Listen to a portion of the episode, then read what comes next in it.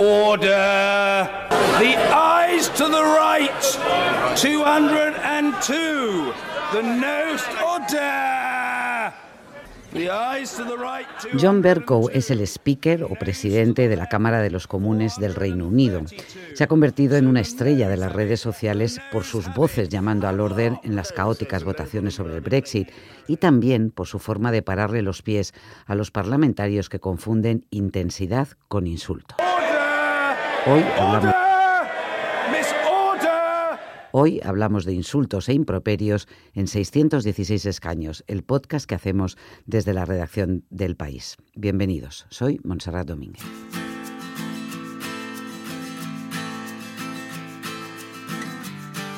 Presidente del gobierno es el mayor traidor, felón, es un presidente ilegítimo a partir de hoy, chantajeado. Pedro Sánchez está deslegitimado, un gobierno rehén, tan incompetente y tan mediocre como adalid de la ruptura de la legalidad, en España, ridículo, un irresponsable, el mayor felón de la historia democrática de España, un incapaz sin ningún tipo de responsabilidad, el chauvinismo del poder y la egolatría de andar escribiendo libros mientras destroza España. Y un desleal que está cometiendo alta traición, que es un mentiroso compulsivo, es sencillamente es una catástrofe para el futuro de España. Alex Grigelmo es eh, director de la Escuela del País y además el responsable del libro de estilo y por tanto es el guardián de las esencias del, lenguaje en esta casa. ¿Qué tal, Alex? Muy bien. ¿Cómo insultan nuestros políticos? Yo creo que insultan sin mucha imaginación y con insultos que ellos muchas veces no saben ni lo que significan. No sé si quien utiliza felón sabe lo que está diciendo, ¿no? ¿Qué eh, significa felón? Eh, traidor, pero bueno, tampoco es para tanto, ¿no? También le llama traidor, ¿no? También le llama, decía, felón y traidor. Bueno, sí. Eh, a veces yo creo que no saben lo que significan. Serían mejor insultos con, con metáfora. A ver, eh, insultar no es bueno, ¿no? No, no, no vamos a defender ningún insulto. Pero puestos a insultar, pues eh, habría que tener más imaginación. Recuerdo cuando Alfonso Guerra llamó a Suárez Taur del Mississippi, ¿no? Insultos que implican alguna metáfora. Puede decir, este es un saltimbanqui, por ejemplo, que va de un sitio a otro sin quedarse en, ninguna idea, ¿no? y ese tipo de insultos que utilizan fórmulas de la realidad aplicadas a un contexto en el que esas fórmulas se convierten en peyorativas, mm. pueden tener cierta gracia. Pero los insultos así por. llamar mentiroso está tan visto, ¿no? Claro. ya le tienes que añadir mentiroso compulsivo, mentiroso. No, ya no llegas a Recuerdo aquel insulto de, de, Aznar a Felipe González que llamaba pedigüeño cuando el gobierno socialista negociaba las ayudas eh, comunitarias para España, ¿no? Y Eso, por cierto, González no se lo perdonó nunca. claro, y, no, no, es de extrañar, porque lo que estaban intentando es recabar fondos para inversiones en España, que le llamen pedigüeño a un gobierno que está defendiendo sus derechos de recibir dinero de la Unión Europea, pues, mm. en fin, eh, fue bastante ofensivo, ¿no? Pero ese tipo de, insultos, desde luego, a mí no me gustan, puestos a insultar con metáforas. Oye, ¿y cómo calificarías eh, como insulto caricato? Que es lo que le soltó el otro día eh, Santiago Abascal Albert Rivera, eh, bueno, en mm. una entrevista se había metido con el líder de, de, Vox y salió en tromba y utilizó una palabra que se ha comentado mucho, que mm. es caricato. Yo también dudo que, sin, que sepa lo que estaba diciendo. Un caricato es alguien que hace caricaturas de otro. Normalmente se llama caricatos a los que hacen caricaturas en escena, o sea, en el teatro o en la ópera, actores bufos. Sería algo así como llamar payaso a alguien, cosa que suele indignar a los payasos profesionales. Entonces, mm, el apelativo de, caricato a mí me, parece fallido, la verdad, porque bueno, tampoco está mal ser caricato o ser payaso, porque son personas que hacen reír a los demás, pero hacen reír a los demás con oficio y con profesionalidad. Ya, pero tiene ese tono despectivo cuando se usa en la política. Claro, claro. Bueno, ¿y te atreverías a hacernos algunas sugerencias? Bueno, a nosotros en nuestra vida eh, cotidiana, pero sobre todo a los que están en, en la batalla política en estos momentos para mejorar en algo el nivel del castellano.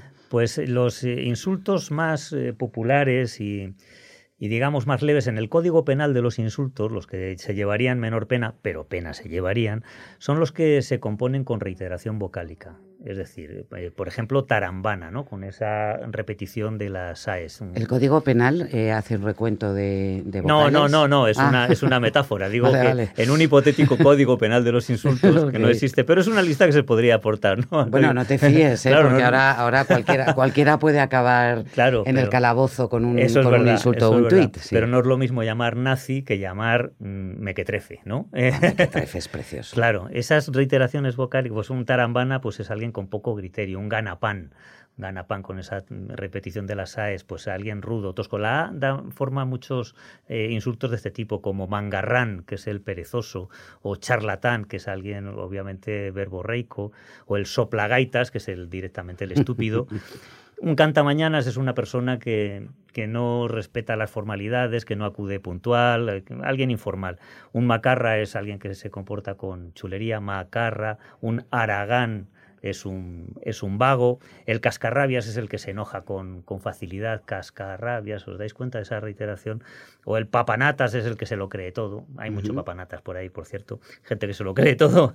O el, el, el, bandarra es un sinvergüenza. Y luego tenemos, esas son reiteraciones con, con la letra por qué, ¿Por qué tanta? Pues es una cuestión que concierne al genio del idioma, ese misterio que, nos gobierna sin que nos demos cuenta, ¿no? Pero algo hay, porque esto no, no, no, es normal, ¿no? Tenemos con la E petimetre, mequetrefe, enclenque, eh, pelele, que es alguien manejable, también hay mucho pelele por ahí suelto, el, con la O, zolocho, zorrocloco, con la I, que siempre es algo más eh, liviano, más ligero, ¿no? Nimio, con la I, ínfimo, milimétrico, todo lo que tiene reiteración de I sugiere mm, cosas de menor cuantía. Sí, un chisgarabís, tiquismiquis, un mindundi, alguien que no tiene importancia. ¿no? Entonces, todos esos eh, insultos con reiteración vocálica son graciosos, están más en el genio de la lengua, nacen de la lengua. Cuando decimos eh, nazi, eso no nace de la lengua, nace de la historia. Cuando decimos es usted un totalitario, eso no nace de la lengua. En cambio, estos, estos insultos salen del propio idioma y por eso los podemos, los podemos considerar leves, aunque, insisto, un insulto nunca se debe consentir. Y, tenemos, por cierto, mentecato no te gusta. Mentecato también es, fantástico, es, además es muy, muy nuestro, ¿no? Exacto, sí, sí. ¿Tienes algún libro de, estilo en los insultos que yo no tanto a los políticos, pero a lo mejor a quienes les eh, organizan los argumentarios o los discursos o las frases, estas fuerza para utilizar en, en, en las redes o en los medios de comunicación, les sirva de inspiración? Para, eh, para buscar. sí, existe un, libro que, se titula Inventario General de, de, los Insultos, escrito por Pancracio Celdrán, que por cierto ha fallecido hace un par de semanas, eh, profesor de, lengua que colaboraba en distintos medios de comunicación y construyó ese inventario general de los insultos. También escribió otro libro con elogios, el, libro de los elogios. Es decir, que la lengua obviamente permite insultar, pero también elogiar. Bueno, yo en política me da la impresión que ahora mismo lo tienen lleno de polvo, ¿no? es lo peor que te han llamado a ti? Lo peor, Deja, deja, deja. Mejor no recordarlo, pero sí, sí, todos los que estamos en, la vida pública hemos sido insultados y ahora más que nunca porque es muy fácil, ¿no? Desde el anonimato. Gracias, Alex. A ti.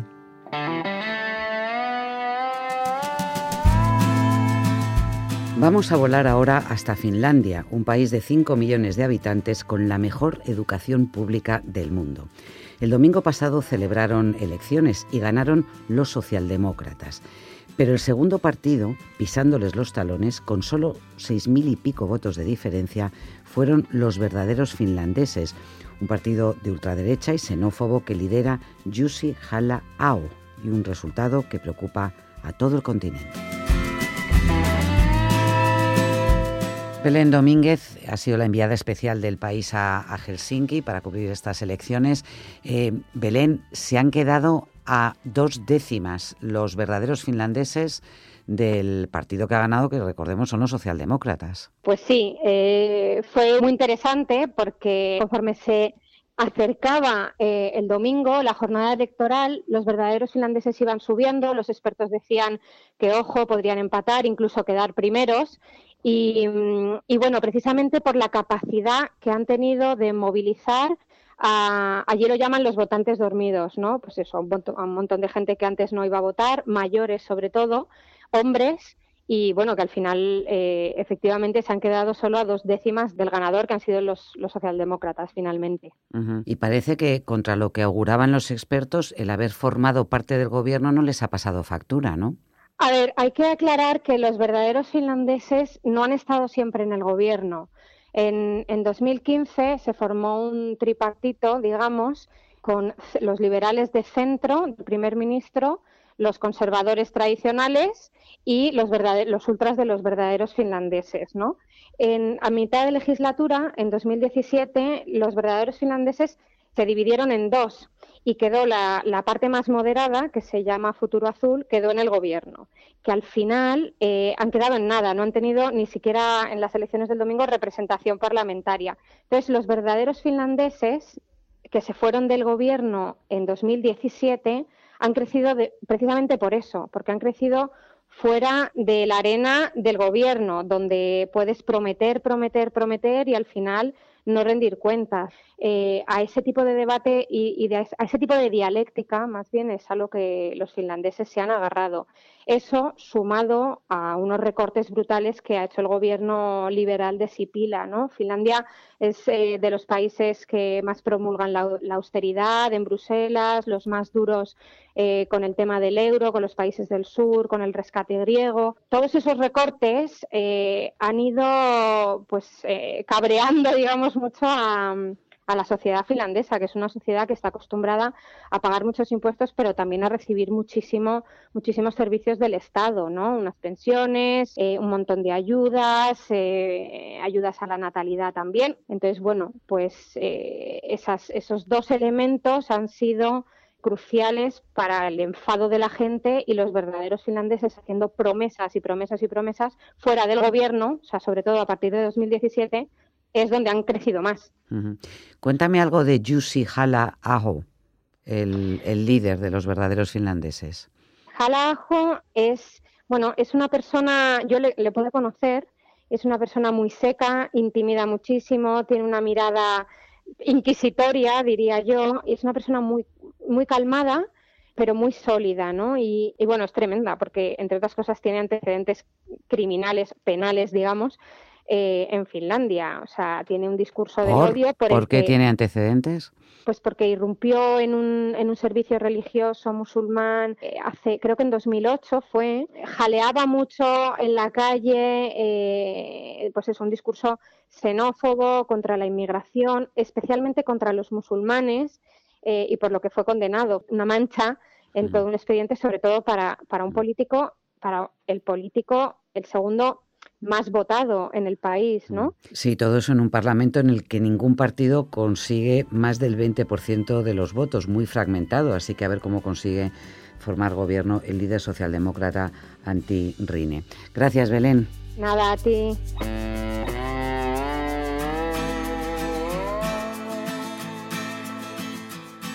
Bernardo de Miguel es el corresponsal en Bruselas del país. Bernardo, ¿por qué están los europeos preocupados por lo que ha ocurrido en Finlandia?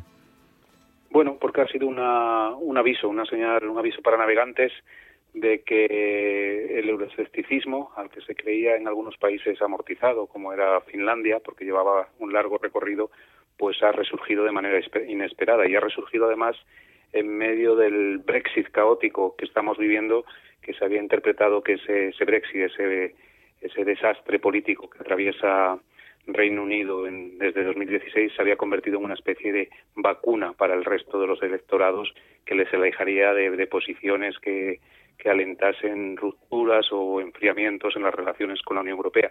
Y Finlandia ha sido el primer aviso y además a solo 40 días, un poco más, de, de esa cita con las urnas europeas del, del 23 al 26 de mayo. Mm. Eh, recordemos que tanto en Dinamarca como en Suecia, el caso italiano, Finlandia, que se han quedado a punto de, ganar las elecciones, pero en Austria, por supuesto en Hungría y también en Alemania hay grupos eurófobos muy potentes. Luego, ¿podrían dar la cara en estas elecciones europeas del mes de mayo?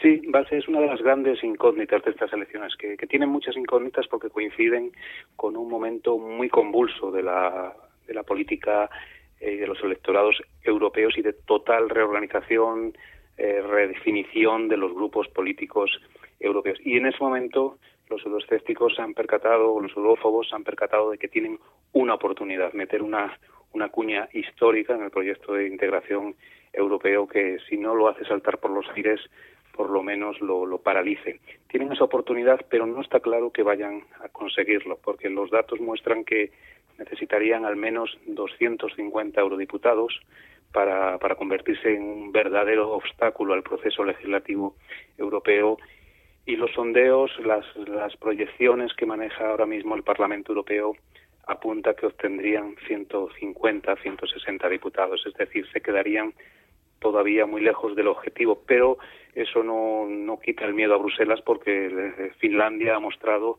que esos sondeos pueden quedarse muy cortos respecto a la, a la situación real de los electorados y a la, a la voluntad de algunos electorados de ir hacia realmente una ruptura. Mm. Oye, aclárame una cosa, Bernardo, porque yo me he perdido ya. ¿Los británicos van a votar en estas elecciones europeas? Todo apunta a que si no se produce un acuerdo por ahora imprevisible entre conservadores y laboristas, los británicos van a participar el día 23. Además, ellos votan el jueves, el primer día que, que, que, se arrancan las elecciones al Parlamento Europeo. El acuerdo de la cumbre europea es que tienen que participar salvo que el 22 de mayo, el día antes, hayan aprobado el Brexit y se hayan salido, lo cual ahora mismo nadie aquí lo, lo contempla, con lo cual sí, tienen participar obligatoriamente si el día 23 están aquí. Si no lo hacen, si cometieran la locura de no hacerlo estando dentro, el acuerdo de la cumbre señala que, el día 1 de junio serían expulsados. Hmm. Es el caos eh, que afecta a la Unión Europea más impresionante en, en décadas. Sí, sin duda. Es la situación quizá más dramática y más, más descontrolada, sobre todo porque ha habido otras crisis también, como la de Grecia, donde había un cierto control, había alguien en el, en el puesto de mandos. En esta crisis el Brexit es totalmente incontrolable, incontrolable por el lado británico, lo hemos comprobado, y el mayor riesgo ahora, y, es lo que se va a visualizar en las elecciones, es que Bruselas importe ese caos. Es un riesgo que siempre ha estado latente, que los 27 países de la Unión lo han logrado evitar con gran pericia y gran habilidad, manteniéndose unidos, pero que está, está corriendo peligro. Y Bruselas cada vez se está contaminando más de, ese, de ese, caos político, con lo cual va a dislocar el arranque de la legislatura, una legislatura que se quería que fuera la de la refundación de Europa después de la crisis financiera y el Brexit, y que va a arrancar de forma más caótica imposible. Las elecciones dislocadas. Muchísimas gracias, Bernardo. Gracias a vosotros, un placer.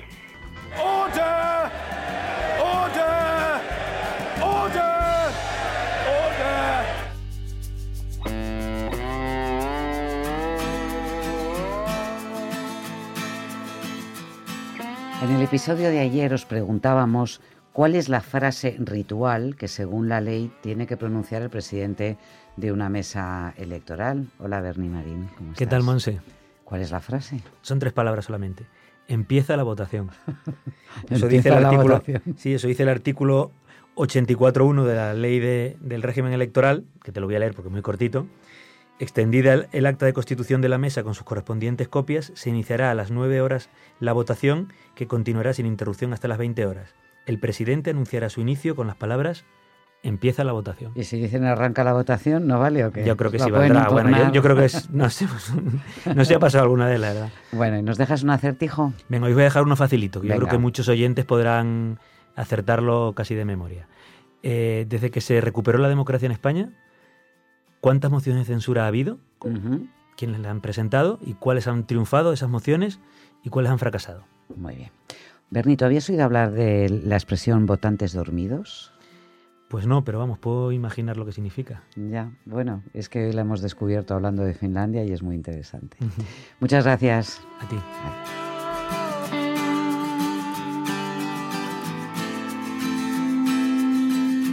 Este podcast se llama 616 escaños, es una producción del país y durante este mes de abril y hasta que se celebren las elecciones generales, cada mañana, de lunes a viernes, tenéis disponible un nuevo episodio. Podéis escucharlo en la web del país, elpaís.com, en Apple Podcast si preferís oírlo desde vuestro iPhone o iPad y en podcast de Google si lo que tenéis es un móvil con el sistema operativo Android.